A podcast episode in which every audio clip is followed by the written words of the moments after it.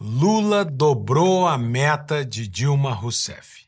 Depois de um primeiro ano de governo, fazendo basicamente uma política de sustentação com a grande mídia, através de contratos de patrocínio, com o Supremo Tribunal Federal, um primeiro ano viajando pelo mundo e fazendo reforma no Palácio, um ano primeiro de governo em que Lula se dedicou a construir uma narrativa de golpe, e a começar um processo de vingança contra os seus detratores, agora finalmente começa o governo Lula da Silva, o terceiro de Lula e o quinto do PT.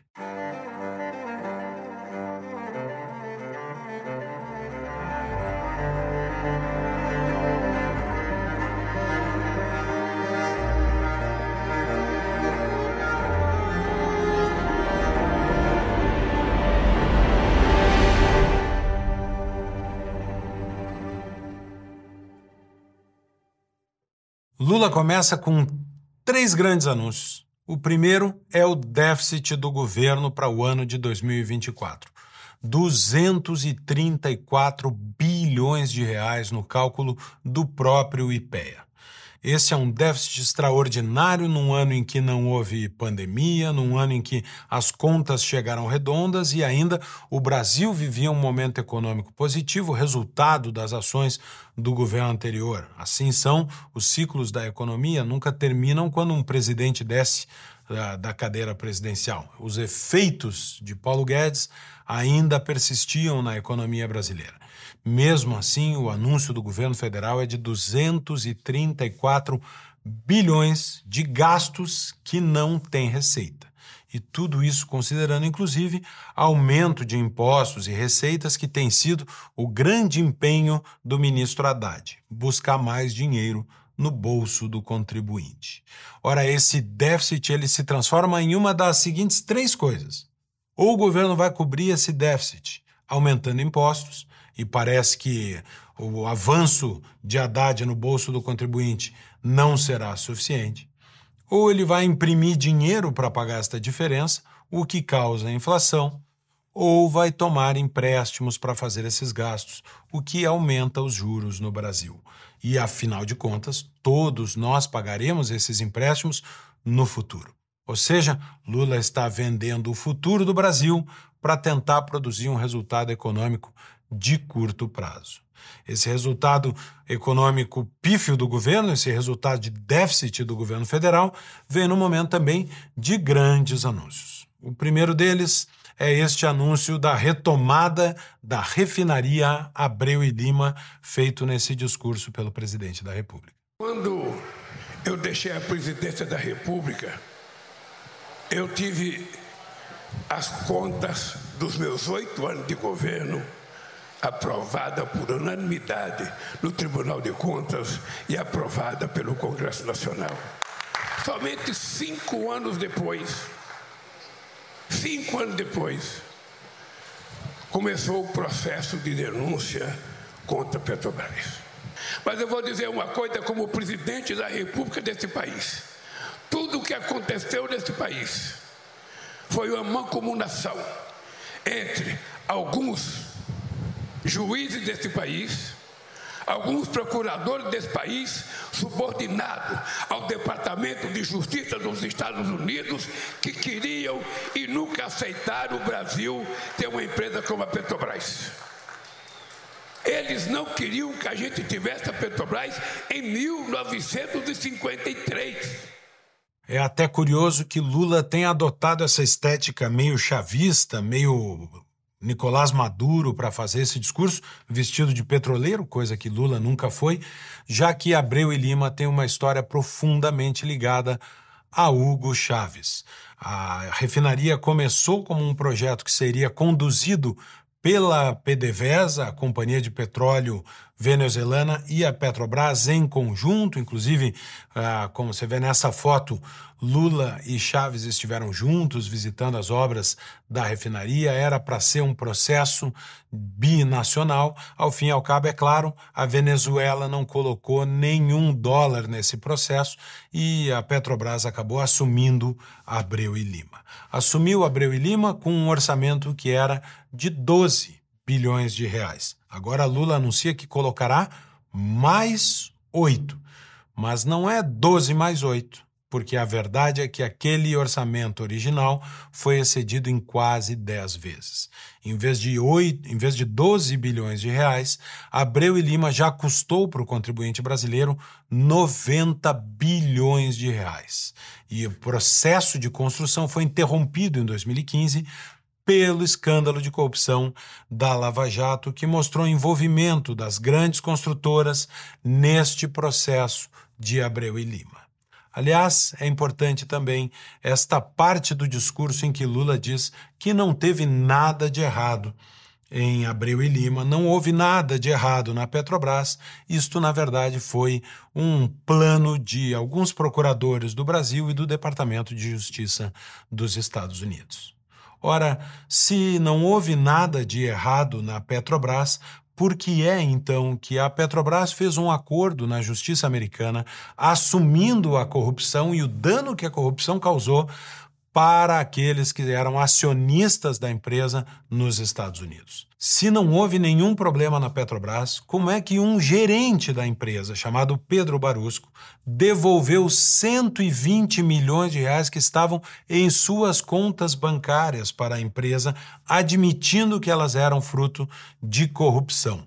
Como é que o ex-diretor Paulo Roberto Costa, que foi condenado à prisão e faleceu, devolveu 79 milhões de reais das suas contas nas Ilhas Caimã e na Suíça, admitindo que eram fruto de corrupção. De onde tiraram esse dinheiro, dispostos a fazer então uma doação para a Petrobras? Ora, Lula diz que estas não foram irregularidades, que foram invenções daqueles que o acusam, que irão todos para o inferno.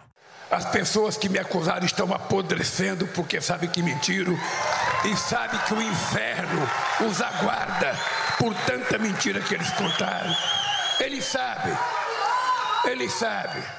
Tudo indica, portanto, que Lula nunca fez uma meia-culpa sobre o que aconteceu na Petrobras e acha que foi tudo bem feito, estava tudo certo. O que esperar, então, deste novo investimento em Abreu, em Abreu e Lima. Se tudo foi feito bem direitinho da outra vez, é provável que o novo governo decida por repetir exatamente o que foi feito. Afinal de contas, não vê problema nenhum no que aconteceu. E estes 8 bilhões que Lula anuncia agora, só saberemos daqui a alguns anos em que verdadeiro tamanho alcançaram. O curioso é que teve gente que achou que seria diferente. Quando foi que Lula fez um meia-culpa? Quando foi que ele disse que faria diferente se voltasse ao governo? Ao longo de toda a campanha eleitoral, Lula sinalizava nesta mesmíssima direção. Todo mundo sabia que um novo governo do PT seria nesta direção, porque eles mesmos nunca disseram que tinham errado o caminho e precisavam se emendar. Então não há surpresa para ninguém.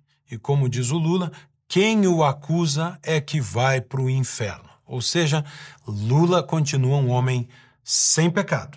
Quem o acusa, quem lembra a corrupção, estes é que irão para o inferno. Outra barbaridade que Lula cometeu nesse discurso foi acusar o Departamento de Justiça dos Estados Unidos de provocar a Lava Jato porque não quer ver o Brasil industrializado. Primeiro, Lula deveria pensar melhor antes de colocar toda a política externa do Brasil e a sua relação com os Estados Unidos em risco por uma bravata feita por não admitir que houve corrupção na Petrobras. Todos os interesses da, da política internacional do Brasil, da política de relações exteriores do Brasil, estão sendo submetidos à vendeta de Lula contra os seus detratores.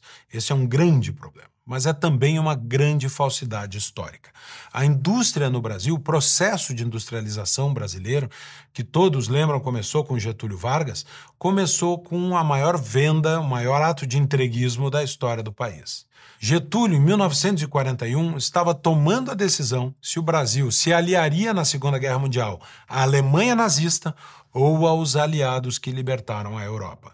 E neste processo de quase leilão do governo brasileiro, Getúlio Vargas decide finalmente aderir ao lado dos aliados, ao lado dos Estados Unidos, mediante um investimento do governo americano para criar a Companhia Siderúrgica Nacional, a CSN. A CSN é filha da decisão de Vargas, ou do leilão de Getúlio Vargas, entre a Alemanha nazista e os Estados Unidos para quem, para que lado o Brasil iria na Segunda Guerra. Os Estados Unidos aportaram recursos e ainda fizeram um contrato de compras para a indústria bélica americana e Getúlio Vargas, com o dinheiro americano, criou a Companhia de Siderúrgica Nacional. E nesse processo também estatizou a Companhia de Minério de Itabira, uma companhia que era de um cidadão americano, e ela virou a hoje famosa Companhia Vale do Rio Doce. Sim, a Vale foi desapropriada expropriada, roubada do capital privado para ser uma grande fornecedora da CSN nesse processo histórico que precisou sim do capital americano para acontecer. Ou seja, o desenvolvimento da indústria no Brasil sempre teve como um dos principais aliados o governo americano, o contrário do que Lula faz agora. Lula parece negar Getúlio Vargas, porque Getúlio Vargas fez o leilão, mas ao fim e ao cabo terminou escolhendo o lado certo. Lula prefere romper os laços do Brasil com os Estados Unidos para salvar o seu plano da maravilhosa refinaria de Abreu e Lima, resgatando a memória de Hugo Chávez na industrialização nacional. Essa decisão de Abreu e Lima foi tão esdrúxula que nem a mídia amiga conseguiu defender.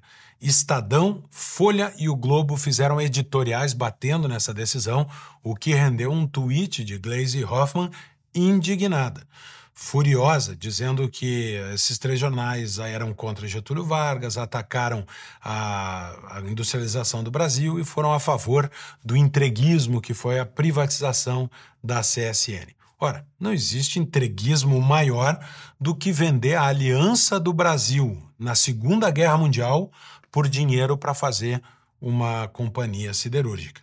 Mas o que Glaze quer dizer com isso é que preste atenção, imprensa. Nós estamos pagando a conta e nós queremos lealdade total. Não ousem criticar qualquer ato do governo.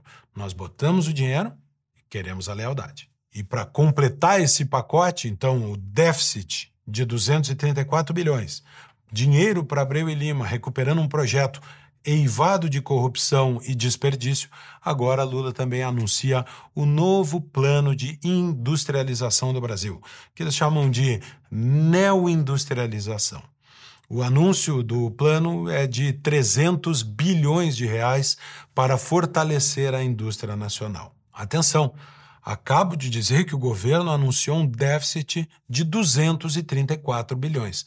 Da onde sairá o recurso para voltar a fazer a farra do BNDES? O BNDES alocando recurso em grandes indústrias nacionais, o BNDES que virou o emprestador das empresas escolhidas pelo governo para serem as campeãs nacionais, toda essa política econômica que deu profundamente errado no governo Dilma e que resultou na maior recessão brasileira do século.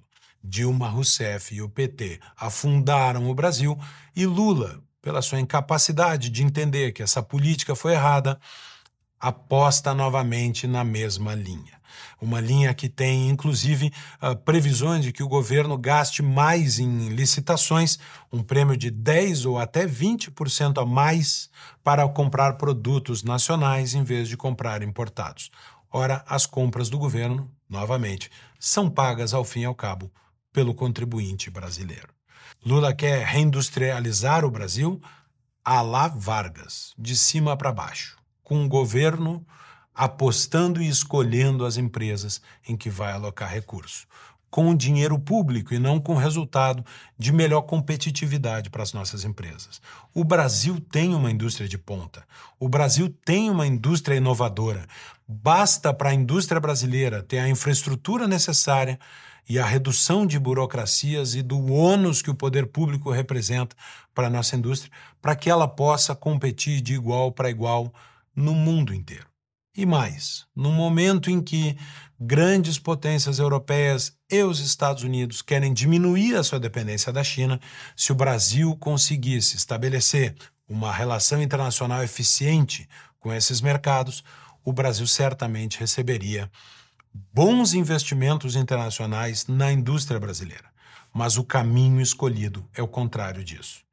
Mais impostos, mais burocracia, mais dificuldade para quem empreende e aliança com o lado errado da história. O Brasil se afasta dos grandes mercados que teriam condição de fazer bons investimentos na nossa economia. Nessa luta entre tentar ser Getúlio Vargas e restaurar Hugo Chávez, o que Lula está fazendo é se tornar Dilma Rousseff. O Brasil caminhará provavelmente para uma nova recessão. As bolsas e os mercados já reagiram, porque o empresariado sabe as consequências desse tipo de política pública e, portanto, Lula aproxima o Brasil novamente do, da beira do penhasco em que Dilma Rousseff nos atirou. Todos vão lembrar das políticas de incentivo para a linha branca, de incentivo para um ou outro setor que Dilma Rousseff estabeleceu e Lula da Silva apoiou, e do buraco em que Guido Mantega nos colocou com uma uh, contabilidade criativa para esconder o verdadeiro problema do governo federal, que terminou se financiando com as chamadas pedaladas fiscais, que foram uh, o, o ponto nevrálgico do impeachment de Dilma Rousseff. Com estas ideias dilmistas, e a política lulista, o Brasil caminha novamente para o buraco. Salvo ser a economia do Brasil reagir, a indústria brasileira reagir e nós consigamos redirecionar o processo econômico do país para um processo voltado a um mercado aberto, livre e com livre concorrência para as nossas empresas. Não parece ser o que vai acontecer, mas a única coisa capaz de estragar este projeto de Lula parece ser mesmo a falta de dinheiro. Afinal de contas, quem deve no supermercado não tem dinheiro para comprar carro novo. Lula da Silva colocou o Brasil no SPC e falta dinheiro para pagar as despesas ordinárias do governo como encontrará esses 300 milhões de reais, 300 bilhões de reais, para fazer esta política de neoindustrialização, na palavra de Lula. O pior de tudo isso é que Lula não entendeu ou finge não entender o que aconteceu no Brasil. O verdadeiro negacionista mor do país é Lula da Silva, que nega que tenha havido corrupção e má gestão econômica nos governos do PT. O PT foi incapaz de fazer um meia-culpa. Pelo contrário, o PT culpa a sua derrota pelos defeitos dos outros. Nós perdemos porque Bolsonaro era isso. O PT perdeu porque o povo não sei o quê.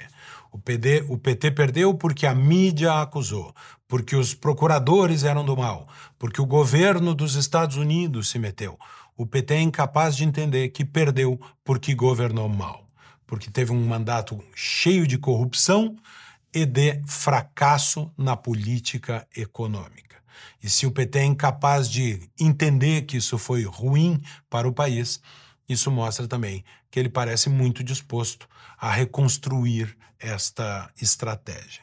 Portanto, a próxima vez que você vê este símbolo, o logotipo do governo federal que diz União e Reconstrução, você já sabe por que é que eles se unem e o que é que eles estão reconstruindo.